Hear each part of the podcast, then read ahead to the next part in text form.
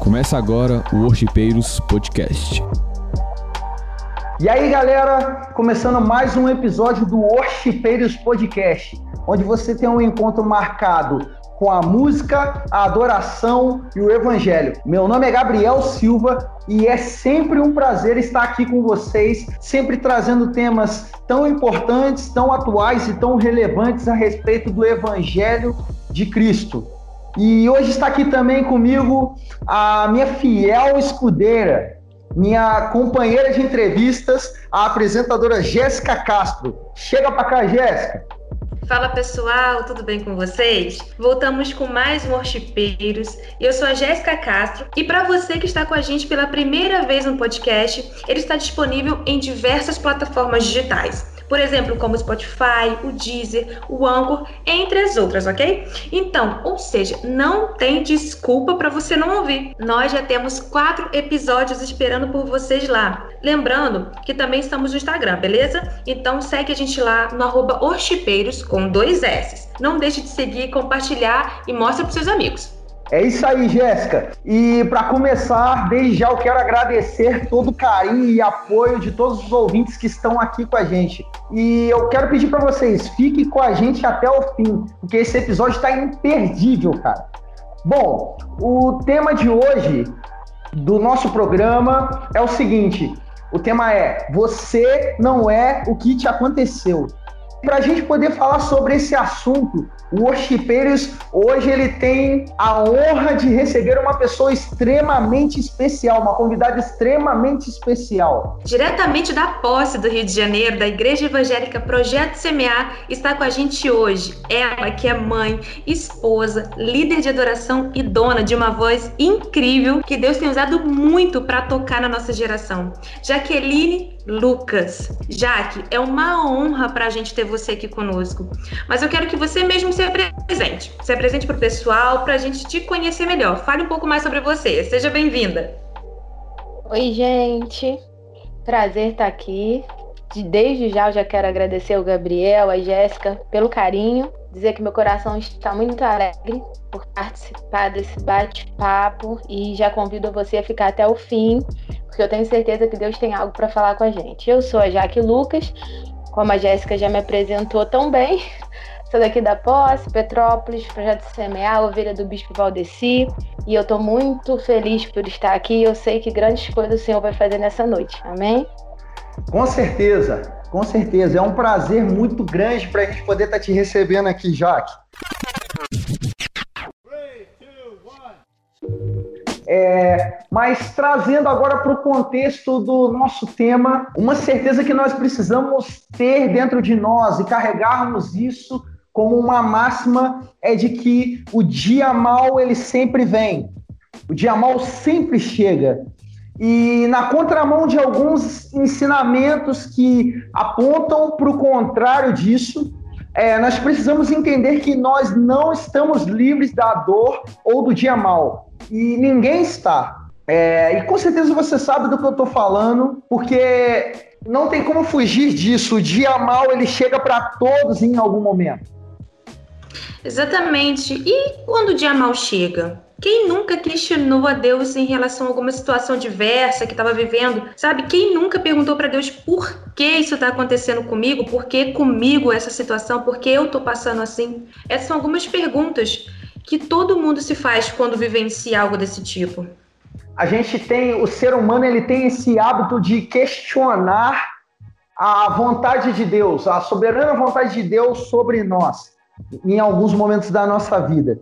E a nossa convidada de hoje, ela tem um testemunho fortíssimo que diz muito a respeito disso que a gente está falando. Já que eu queria que você, desde já, estivesse livre para poder compartilhar o seu testemunho com a gente. Eu creio que esse testemunho vai falar o coração de muita gente. Então, já que eu queria que você compartilhasse desse testemunho para a gente, para que assim como eu que já ouvi esse testemunho e vou estar ouvindo aqui de novo, e para a galera, para os ouvintes do Worshipeiros, para que eles possam ser edificados através daquilo que Deus fez na sua vida. Que eu creio que o testemunho O seu testemunho ele vai ser a chave da libertação de muitas pessoas que estão ouvindo a gente aqui. Bom, gente, é... eu tinha um filho, né, chamado Pedro Emanuel, e ele tinha sete anos e em 2000, no final de 2017, ele passou mal, né, com uma febre alta e eu dei os remédios e não abaixou essa febre. E eu fui com ele para o hospital. E chegou no hospital, é, a febre não abaixava e a médica decidiu fazer um exame de sangue e foi descoberta uma septicemia nele, né? Do nada, uma infecção generalizada. E ele foi internado. E ele ficou internado nesse hospital durante oito dias. E durante esse processo, quase todos os dias o médico entrava e falava comigo: mãe, ele tá muito ruim, ele não melhora. E ele ficou realmente muito ruim lá. E nós oramos, a igreja orou muito. E Deus fez um milagre. Do dia para a noite ele ficou curado. O médico não entendeu muito bem o que aconteceu e ele ainda me disse que da mesma forma que ele, né, chegou lá muito ruim, ele tinha sido curado. Mas a gente sabe que foi Deus, né, que curou o Pedro Emanuel. Só que quando ele voltou para casa do hospital, ele já voltou diferente. Ele voltou muito diferente. Ele sempre foi uma criança que ele teve muita sede de Deus, ele gostava muito de ler a Bíblia, ele não gostava de faltar aos cultos, era uma criança muito obediente. Era uma criança como qualquer outra, obviamente, mas ele era uma criança que ele tinha uma sede muito grande por Jesus. E quando ele voltou da, do hospital, ele tinha mais sede, né? E foi quando ele começou a falar para mim que ele queria ver Jesus, né? E como uma mãe, né? E, e, a criança insistindo muito, mãe, eu quero ver Jesus. Por que, que eu não posso ver Jesus? E eu fiquei preocupada, né? Porque ele insistia muito nisso. Foi até um dia que eu falei com ele, falei, Pedro Manuel, vai chegar a sua hora de ver Jesus, né? Você é muito pequeno ainda e, e para ver Jesus a gente tem que morrer, né? Falei com ele assim porque ele não conseguia entender com a mente de criança, né, com a inocência da criança, que ele não podia ver Jesus como ele via a gente. Ele queria tocar, né? E eu falei com ele e a resposta que ele me deu foi algo chocante. Ele virou para mim e falou: "Mãe, se para ver Jesus tem que morrer, então eu morro". E assim, isso foi algo que eu fiquei muito impactada com aquilo, né? E eu falei com ele: "Não fala isso, não fala isso", né? E eu me lembro que meu esposo chegou em casa e eu e ele não parava, gente. Tipo assim, ele, mesmo eu falando isso para ele, ele continua, né? Nessa busca por ver Jesus. E eu ainda comentei com meu esposo, né, que eu estava muito preocupada, né, porque não era normal. E eu já tinha pedido para ele parar de falar, mas ele ele não parava de falar isso, né, que ele queria ver Jesus. E daí para frente muita coisa, né, aconteceu. Ele mudou muito o comportamento dele, ele começou a pregar para os amiguinhos na escola, falando que Jesus ia voltar, né, para as pessoas. E, e de lá para cá muita coisa aconteceu.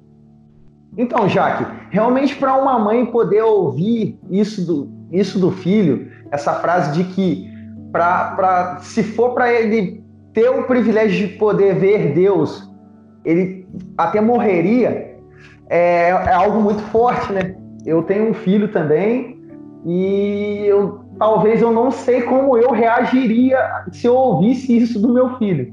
Então eu queria que você falasse para gente é, qual foi a primeira sensação que você teve quando você ouviu isso do seu filho. É, qual foi a sua, assim, é, rasamente falando, né, no caso, né, é, qual foi a, a sua primeira percepção e como você reagiu a isso? É, então, a minha primeira reação foi notar que algo tinha acontecido com ele naquele hospital, né? Porque ele sempre teve essa sede, mas ele estava com uma sede mais intensa. E eu pensei, alguma coisa aconteceu com o Pedro Manuel, porque ele, ele já tinha mudado muito, ele mudou muito, gente, tipo, e todo mundo notou, não foi algo que só eu notei. E além de, de, de achar, né, muito linda essa sede por Jesus que às vezes nós que somos adultos, né, não temos. Eu fiquei preocupada, né? Porque algo deu um estalo, alguma coisa vai acontecer, Então eu fiquei um pouco preocupada, feliz, né? Porque qual mãe não ficaria feliz de ver um filho, né? É, você ensina, né? A gente ensina a criança a amar a Deus sobre todas as coisas. Mas quando a gente vê de fato que isso aconteceu, é muito gratificante, mas preocupante. Jaque, você falou que seu filho voltou bem diferente do hospital, que ele voltou falando que queria conhecer Jesus e começou a pregar diante disso. Você notou algo nele realmente, que algo tinha transformado a vida do, do seu filho. E diante dessa situação, Deus já tinha falado com você que algo aconteceria, Deus já estava preparando o seu coração. Como que foi o sentimento disso? Como que você se sentiu diante disso tudo? É, então, depois de, de alguns dias, né, é, meditando em tudo que tinha acontecido, nessa mudança brusca do Pedro Manuel e um pouco preocupada assim, porque já foi algo que estava indo além da minha casa. Ele já estava falando sobre essa vontade de ver Jesus até, até na escola. É, até que um dia a professora me disse isso, que ele falou para ela que queria ver Jesus, e ela falou: Pedro, para com esse negócio, para ver Jesus tem que morrer. E ele falou com ela também, que se para ver Jesus precisasse morrer, que ele morria, tipo, que não tinha problema. E ele levava as coisas numa, numa naturalidade muito grande. E depois de alguns dias, um dia eu estava limpando a minha cozinha e eu olhei para frente e eu vi um caixão na minha cozinha. E era o Pedro Manuel que estava lá. E como todo crente fervoroso, eu tá repreendido em nome de Jesus. Porque a gente não está preparado para ver esse tipo de coisa. Mas Deus já foi me preparando para o que estava por vir. Então, para você que está ouvindo a gente, seja sensível à voz do Espírito Santo, sabe? Entenda os sinais, porque Deus, é, quando a gente tem realmente uma intimidade com Ele, Deus não vai deixar a gente ser pego de surpresa, né? Ele sempre vai dar os sinais. E então Deus já começou a trabalhar comigo, né, diante do que já, já tinha acontecido e ele começou a trabalhar para aquilo que ele ia fazer.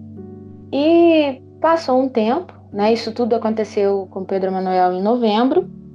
E eu me lembro que a minha família, na época, a minha casa, a gente já tinha por dentro ela já estava pronta, só faltava colocar o forro. E por fora ainda faltava terminar. E eu me lembro que a minha irmã, ela queria é, que a gente passasse o final de ano todo mundo junto na minha casa. E no primeiro momento eu falei, poxa, minha casa está em obra, eu não vou fazer aqui não. Mas sabe, o Espírito Santo falou no meu coração. Você não sabe se essa é a tua última oportunidade. E gente, eu falei para ela, falei, vamos fazer aqui em casa sim, porque a gente não sabe, né, se é a nossa última oportunidade de estar tá todo mundo aqui. Mas eu pensei em tantas outras pessoas né, que são mais velhas, jamais eu pensei que Deus viria buscar o Pedro Manuel. E o tempo se passou e eu me lembro que na época do retiro de carnaval, ele foi para a escola e falou para o pessoal: gente, vocês vão para o carnaval? Eu vou para o retiro espiritual. Vocês não vão para o carnaval, não, porque Jesus está voltando. Vocês têm que ir para a igreja, porque Jesus morreu por vocês. E ele estava, tipo, pregando para todo mundo. E passou. E a gente foi para o retiro, foi uma benção. E aí chegou o mês de março. Né? Mês de março chove muito, né? E aqui na posse chove bastante. E quando chegou uma quarta-feira, estava chovendo muito. É, à noite choveu bastante. E a gente ia ter uma festividade na igreja que seria a festa da comunhão. E ele ia cantar, ele ia cantar Lindo És, né, no domingo. Eu também ia cantar na festividade. E aí ele chegou da escola, né? E, estava tudo bem, ainda não. Tava chovendo direto, mas nesse momento de tarde não estava chovendo. E aí eu fui, é, fiz as coisas como de costume em casa. Ele dormiu comigo na cama tarde, porque ele ficava o dia inteiro agarrado comigo.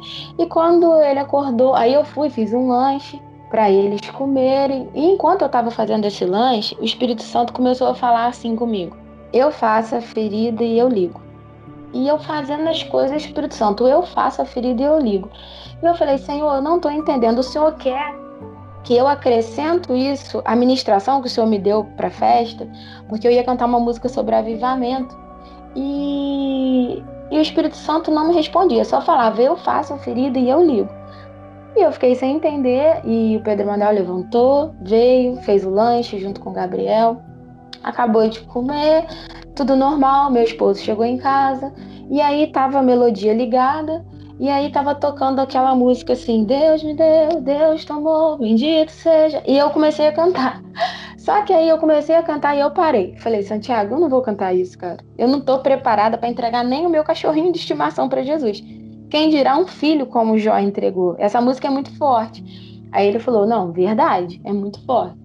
E aí parei de cantar, e continuei fazendo a janta, conversando com meu esposo. Nisso, o Pedro Manuel foi tomar banho e ele entrou para tomar banho e ele começou a gritar. E ele gritava, né? Fica tranquilo, Deus está providenciando um sorriso. E ele foi cantando esse louvor todo.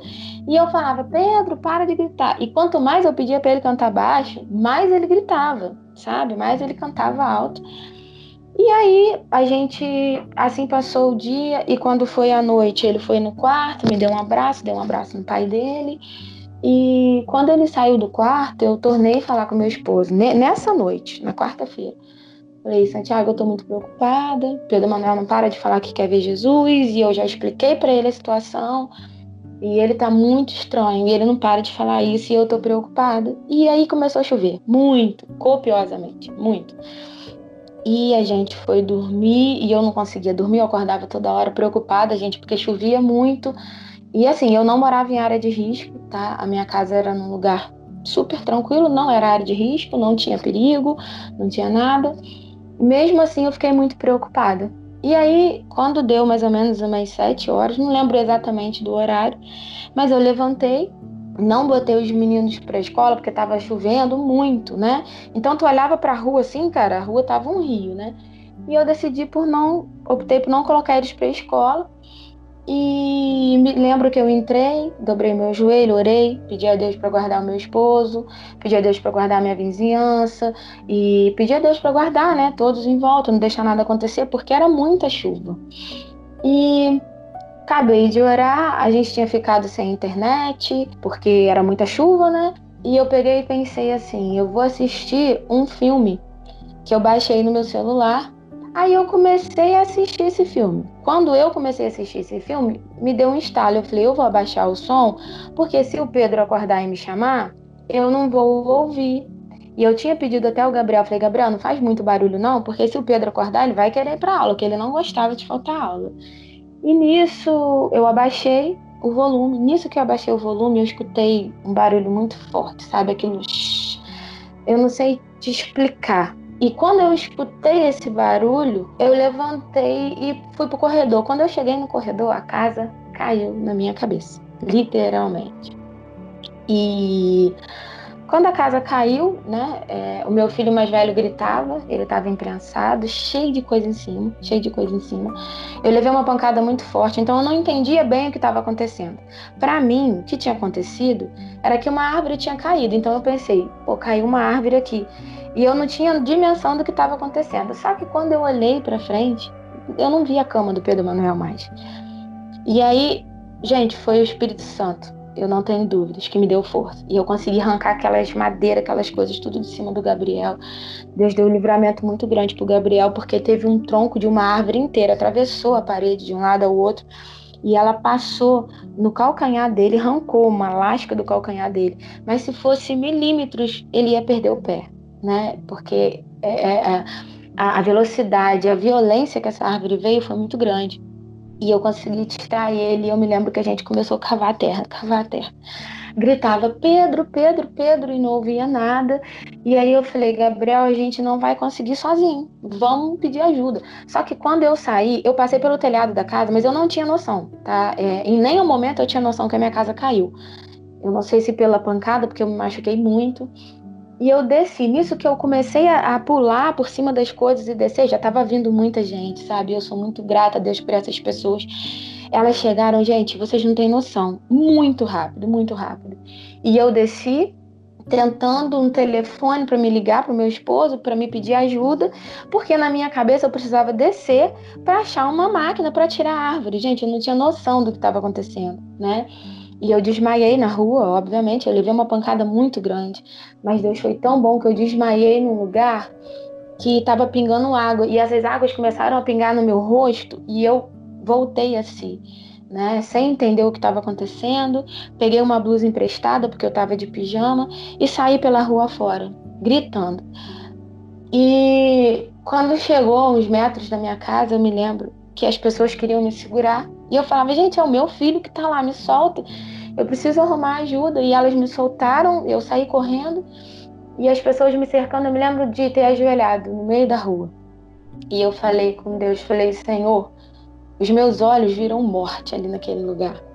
Mas tu é poderoso. E ainda que o Pedro Manuel esteja morto, tu tem o poder de ressuscitar. Mas se o Senhor quiser levar ele, eu não vou deixar de te adorar, porque eu entendo Deus que eu sirvo. E eu me lembro que eu levantei dali e passou um carro e era duas meninas, era Vanessa e Lulu, que estava no carro, e eu falei, gente, me ajuda me leva lá embaixo que eu preciso arrumar ajuda. Aí eu desci para procurar ajuda e eu passei no, no, no, supermercado aqui na posse, porque o gerente é o pastor Fernando e é uma pessoa que eu tenho como um pai. Quando eu cheguei, ele não tava, ele tinha ficado preso, gente, porque choveu muito, muito. E aí eu falei, me leva na casa do bispo me leva na casa do bispo. E assim eu fiz, vim na casa do bispo, comecei a gritar desesperada, tadinho, dei um susto nele. E ele veio até a rua, Jaqueline, o que que tá acontecendo? Eu falei, bispo, meu filho tá morto, meu filho tá morto. E ele não sabia o que estava acontecendo. Mas o que que aconteceu? Eu falei, caiu uma árvore na minha casa. Aí ele foi, me levou, aí a esposa dele, a Marta, me limpou, né? Me, me botou uma roupa. E ele desceu. Ele não deixou eu vir. E aí depois, né, ele me trouxe com ele e a gente não sabia ainda o que tinha acontecido, né?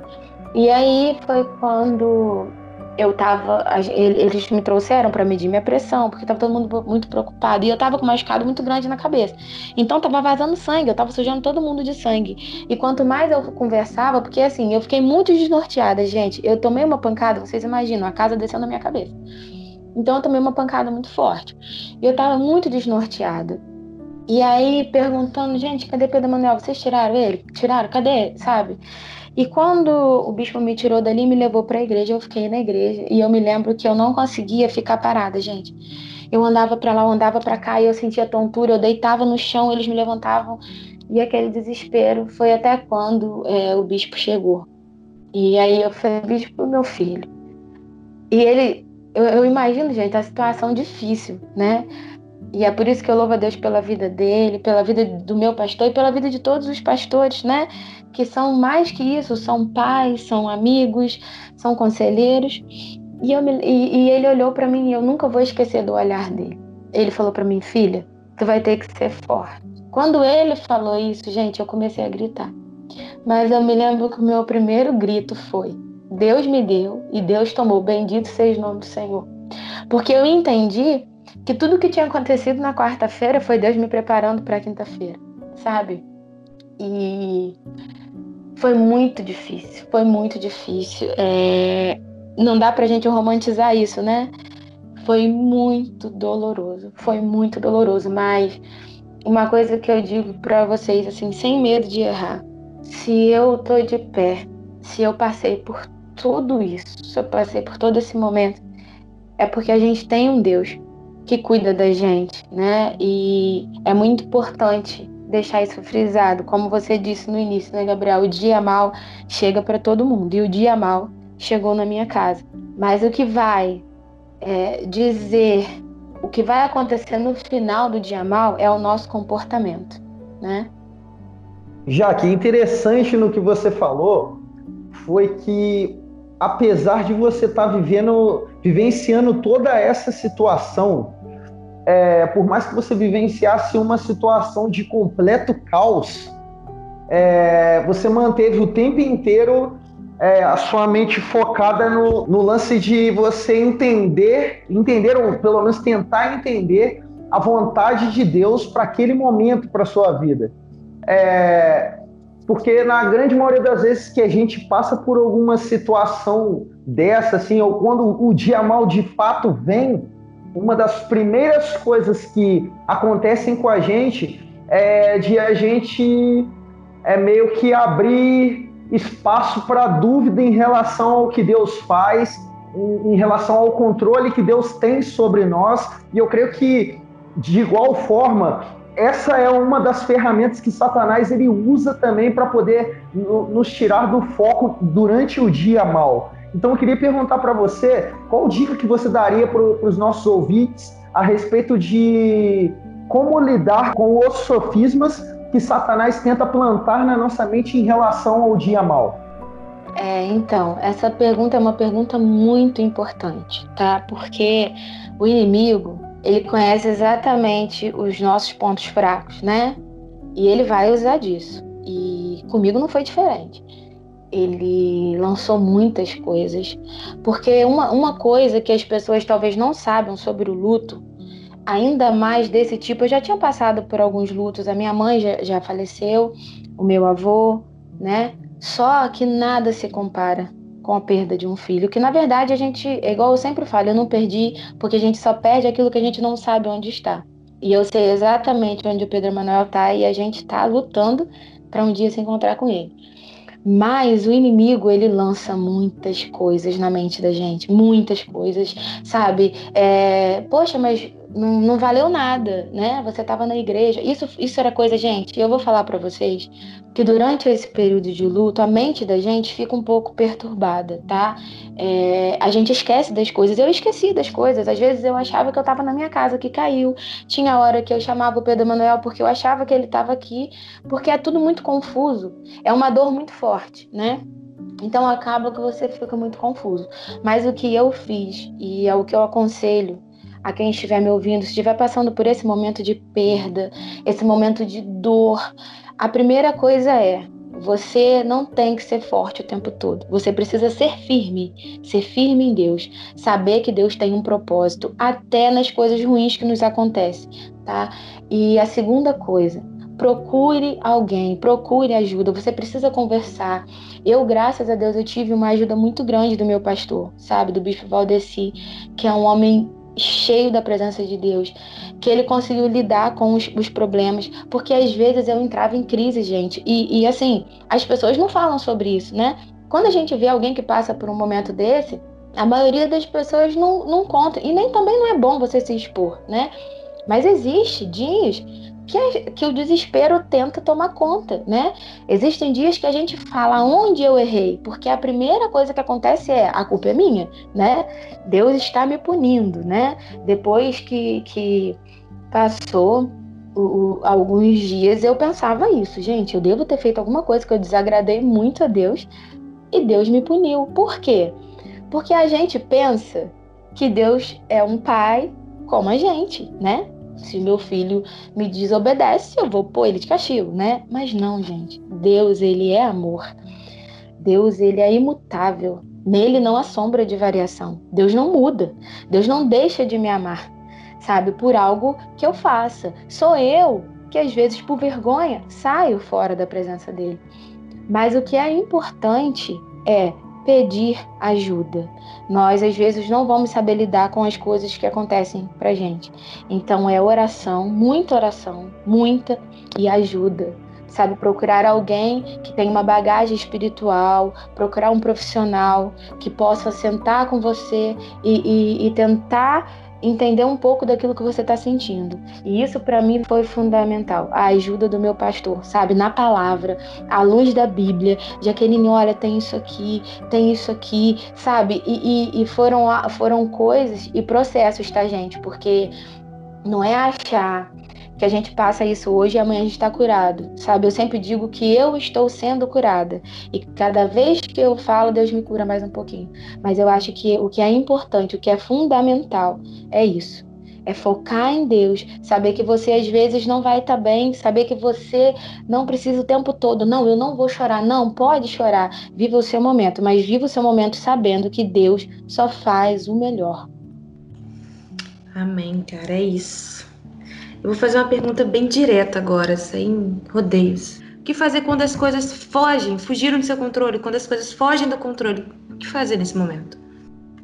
Olha, é difícil, tá? É difícil, é muito difícil até te responder, porque o que eu fiz foi entregar para Deus o controle. Sabe, Deus já tinha um controle da minha vida, mas eu falava com Deus todos os dias o que eu sentia, tá? É, e eu falava com Deus, Senhor, hoje eu tô me sentindo tão mal, eu tô sentindo assim que tu não me ama. Senhor, eu tô sentindo que eu fiz alguma coisa que te aborreceu. Eu, eu, eu sempre chegava diante de Deus falando o que eu estava sentindo.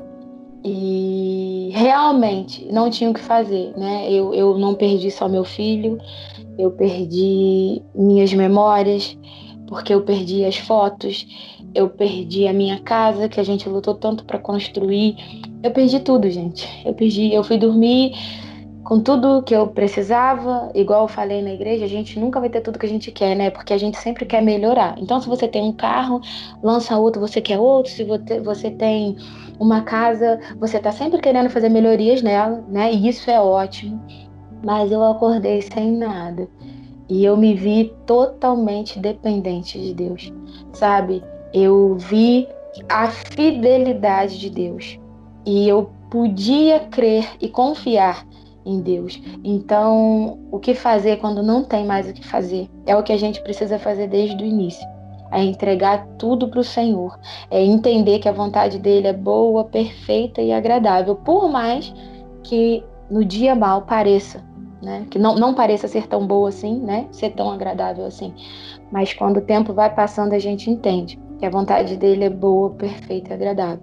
Então, se você está passando por um momento desse, que você não tem mais o que fazer. Eu quero te dizer que Deus ele tem o poder de nos reconstruir e cada dia é melhor. Então é necessário entregar o controle totalmente para Deus e entender que o que acontece no dia mal não é por sua culpa, não é porque você é mal, não é porque Deus não te ama, mas é porque são coisas que nós precisamos viver e Deus vai transformar isso em algo maravilhoso.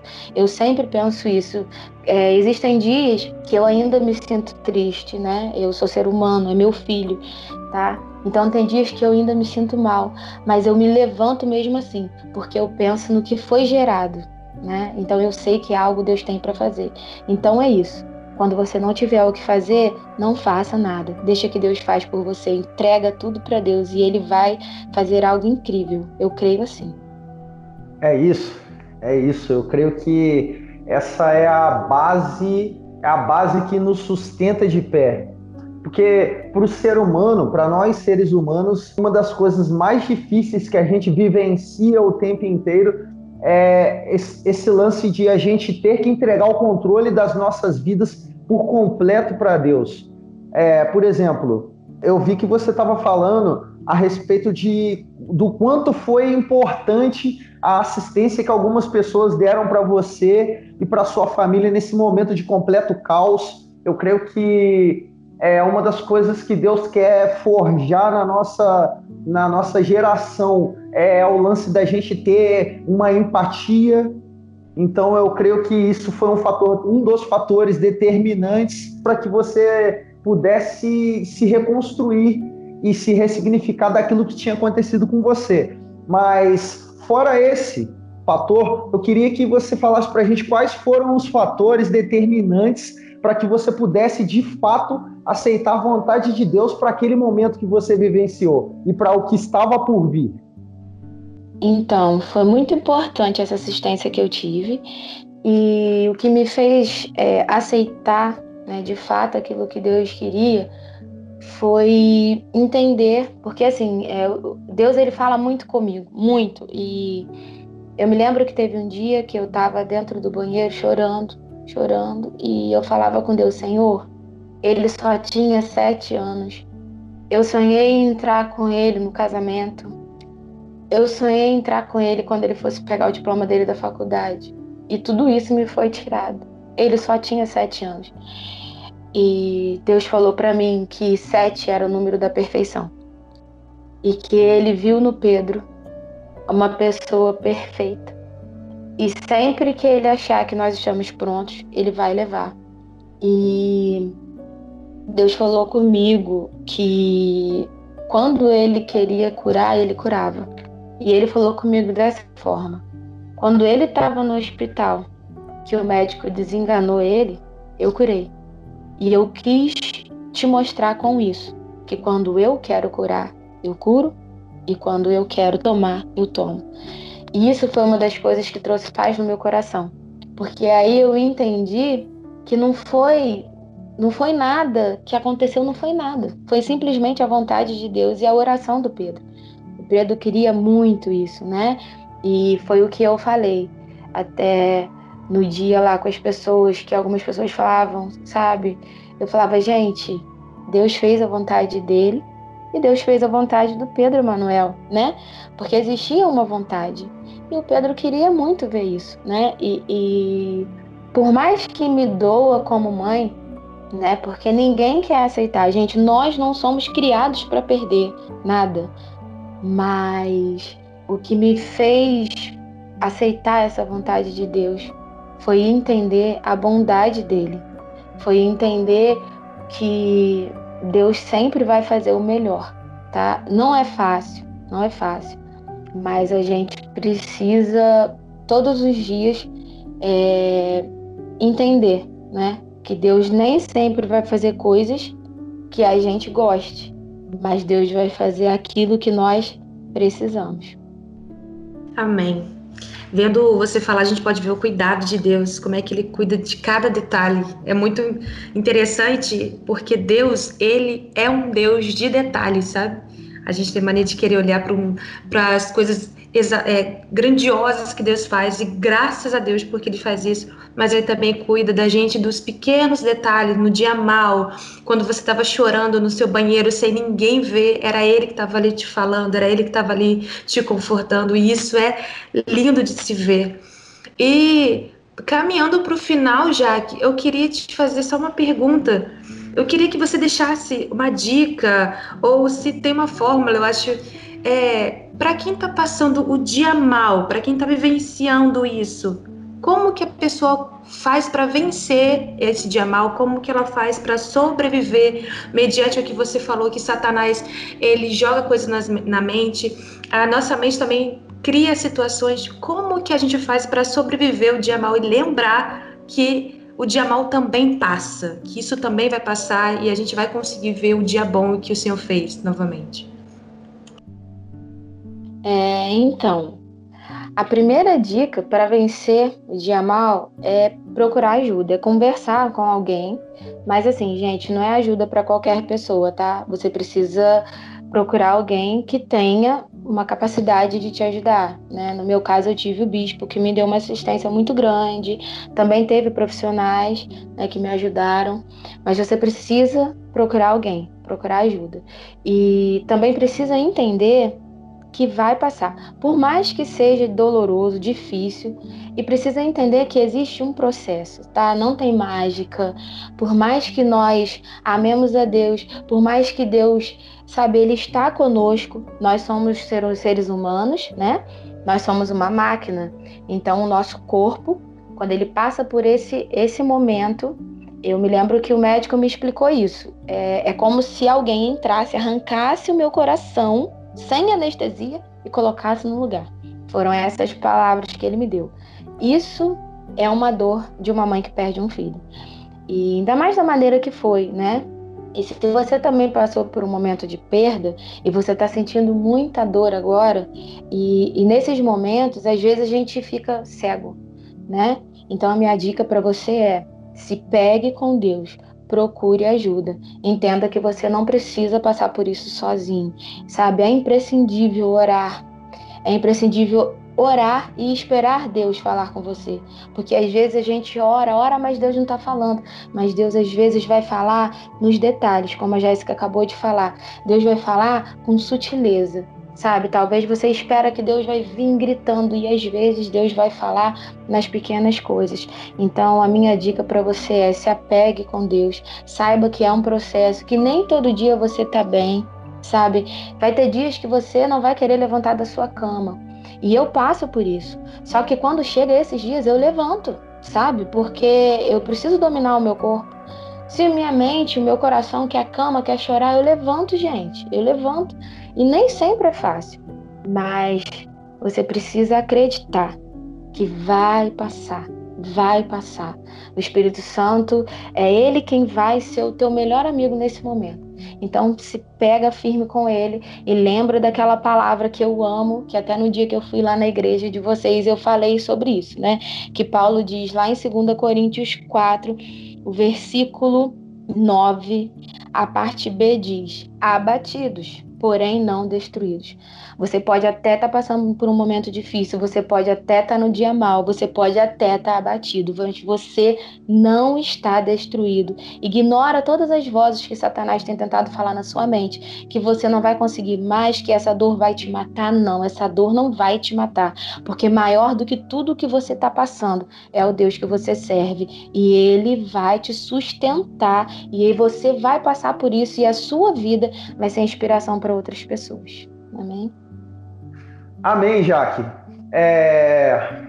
Você quase falou o versículo que, que eu ia falar aqui. É... Eu estava prestando atenção no que você estava falando a respeito de fixar os, os olhares no lugar certo. E no mesmo capítulo de 2 Coríntios 4, é... no versículo 16, diz o seguinte: Assim fixamos os olhos não naquilo que se vê, mas no que não se vê, pois o que se vê é transitório mas o que não se vê é eterno.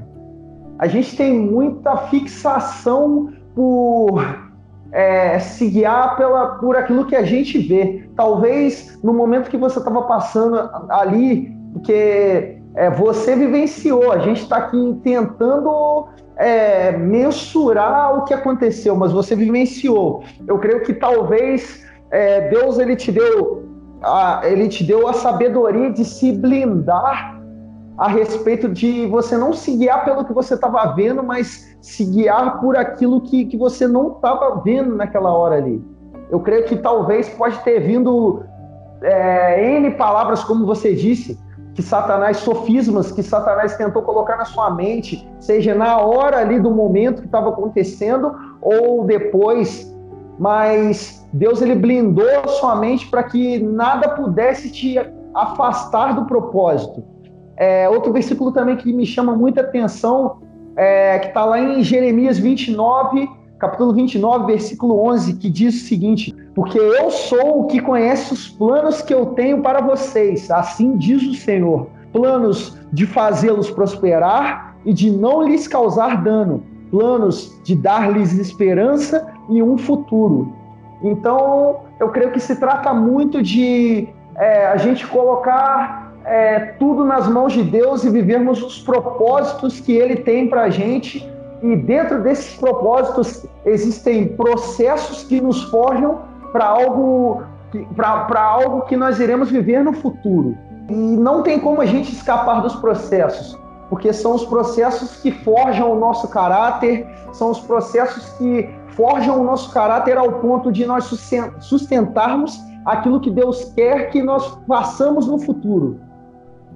Sim, e nós precisamos entender que nenhum, ninguém, que ninguém está livre de passar por o um dia mal. Ninguém está livre de ver o mal diante dos nossos olhos, sabe? Nós vamos sim enfrentar a dor da perda, nós vamos sim enfrentar as traições, promessas que não foram cumpridas, os amigos que nós considerávamos muito e nos piores momentos esses nos abandonaram. Nós vamos sim passar pelo dia mal. Mas é, a diferença é que nesses momentos nós precisamos olhar para o autor e consumador da nossa fé. Sabe, olha para o Pai, gente. Você que está nos ouvindo, olha para Deus, olha para Jesus. Ele é a resposta de tudo que nós precisamos Ele é a cura da sua dor. Entenda, você não é o que te aconteceu. É isso. É, eu me lembro que eu falei isso para Deus quando a gente estava no velório, porque o Pedro Emanuel ele ele faleceu, né? Mas ele não se machucou nada, né? Tipo, é algo sobrenatural que Deus fez. E eu me lembro que quando eu tava ali no velório, eu falei com Deus. Falei, Senhor, eu não quero ser a moça da tragédia da posse. Eu não quero ser isso. Eu não quero esse peso sobre mim. E eu disse para ele: Eu não quero que o Senhor tire a minha alegria. Se for para eu viver amargurada, ser uma pessoa, porque eu sou muito extrovertida, E eu falei para Deus, eu não quero ser isso aqui que eu tô vivendo hoje. Eu quero ser aquilo que tu sonhou para mim. E, gente, isso fez uma diferença muito grande na minha vida. Foi o que mudou, porque senão a gente pega todo esse peso, né, pra gente, e a gente não é o que a gente passou. A gente não é. Nós somos. É, nós somos a menina dos olhos do Senhor. Nós somos muito mais das coisas ruins ou das coisas boas que nos acontecem. Então, isso é muito importante. É saber que você não é o que você passou. Ou de repente você que está me ouvindo e está passando por um momento tão turbulento, você não é isso que está acontecendo com você. Você é filho, você é filha amada de Deus. Basta só você se apegar a Ele e pedir a Ele e dizer a Ele: Senhor, eu preciso de você. Senhor, eu preciso da tua presença na minha vida. Ser totalmente dependente de Deus. E com certeza, Deus vai mostrar para você o seu valor. Deus vai mostrar para você quem você é nele. Amém, Jaque. Cara, que testemunho, cara. Acho que todas as vezes que eu ouvi esse testemunho, eu acho que é algo que não tem como é, Deus não falar com a gente através desse testemunho. É, a gente consegue enxergar que talvez a gente se martiriza por algumas dores e tem gente que viveu coisas e vivenciou situações muito piores do que as nossas e muitas das vezes a gente desiste, a gente desiste por coisas tão bestas, tão banais, simplesmente por um orgulho que muitas das vezes ah, um irmão não falou comigo e eu vou me desviar. Ai, é, o pastor passou e não me cumprimentou e eu tô saindo fora da igreja. Sabe, a gente precisa é, começar a, a, de fato, é, é, aquilo que eu falei, colocar os nossos olhos fitos em Jesus, porque é, pessoas falham, mas Deus nunca falha, Ele nunca perde o controle da nossa história, independente daquilo que nós possamos estar vivendo, independente se o dia mal chegou. Entenda uma coisa: Ele não perdeu o controle da sua história.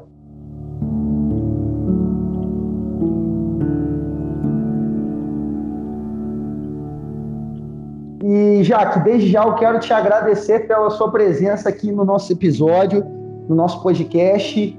E eu queria que você falasse aí das suas redes sociais, onde a galera te acha. É, queria que você falasse também se você tá, tem, tem algum trabalho em andamento, alguma música, está gravando alguma música, alguma coisa. Fala pra gente aí. Bom, é, as minhas redes sociais, né? No Facebook é a página Ministério Jaque Lucas, Instagram Jaque Lucas PS segue a gente lá, você tá para você ficar por dentro, né, de tudo que Deus tem feito na nossa vida e ministério. E eu queria te agradecer, agradecer a Jéssica, né, por, por esse espaço, por poder compartilhar um pouquinho da minha história com vocês, dizer que para mim é muito edificante é, e às vezes eu choro, a voz embarga um pouco, porque é a minha realidade, mas que eu tô, gente, muito feliz com Jesus, com tudo que ele tem feito, e a gente tá, assim, no processo de gravação de, de uma nova música. Deus tem me dado muitas músicas, Deus tem me mostrado todos os dias a fidelidade dele, e eu acredito que daqui a alguns meses né, já vai estar pronto por aí. Então vocês vão orando e segue a gente lá para ficar por dentro de tudo que acontece. E também segue aqui, tá? Ouve, acompanha, compartilha o worshipeiro. Gente, uma benção. Hoje eu fui muito edificada pelo episódio que eu ouvi. Então, ó, segue geral, que Deus com certeza vai falar com você. Amém, Jaque. É, galera, é, fica de olho nas redes sociais dela mesma aí, que é uma ministra que Deus tem levantado na nossa geração para poder tocar a nossa geração. Eu creio que ela carrega algo fresco da parte de Deus.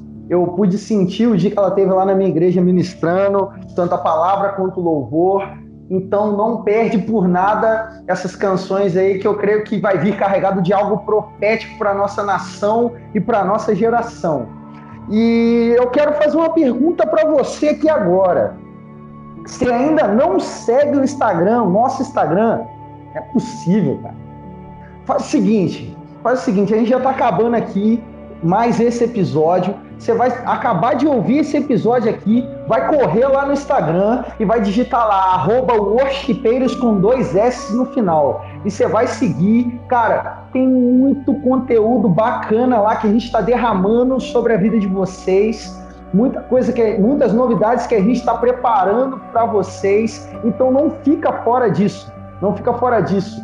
Eu creio muito que a nossa vida espiritual, o sucesso ministerial e espiritual em Deus se trata muito de nós vivermos a paixão dos primeiros dias aliada com o conhecimento dos últimos dias. Então, agregue conhecimento para sua vida e é isso que a gente quer fazer. A gente quer propagar o conhecimento que Deus está dando a oportunidade de nós acessarmos para vocês, para que a gente gere legado em vocês e vocês gerem legado em mais pessoas. Então vai lá, segue a gente nas nossas redes sociais, lá tá todas as informações a respeito de plataformas digitais onde a gente sobe os nossos episódios. Então vai lá e segue a gente. É, galera, esse foi mais um episódio incrível do Worshipeiros. Eu espero que vocês tenham sido tão edificados quanto nós aqui fomos. E semana que vem nós estamos de volta com mais um episódio do Worshipeiros, o podcast que fala sobre música, adoração e evangelho. É isso aí, tamo junto, valeu!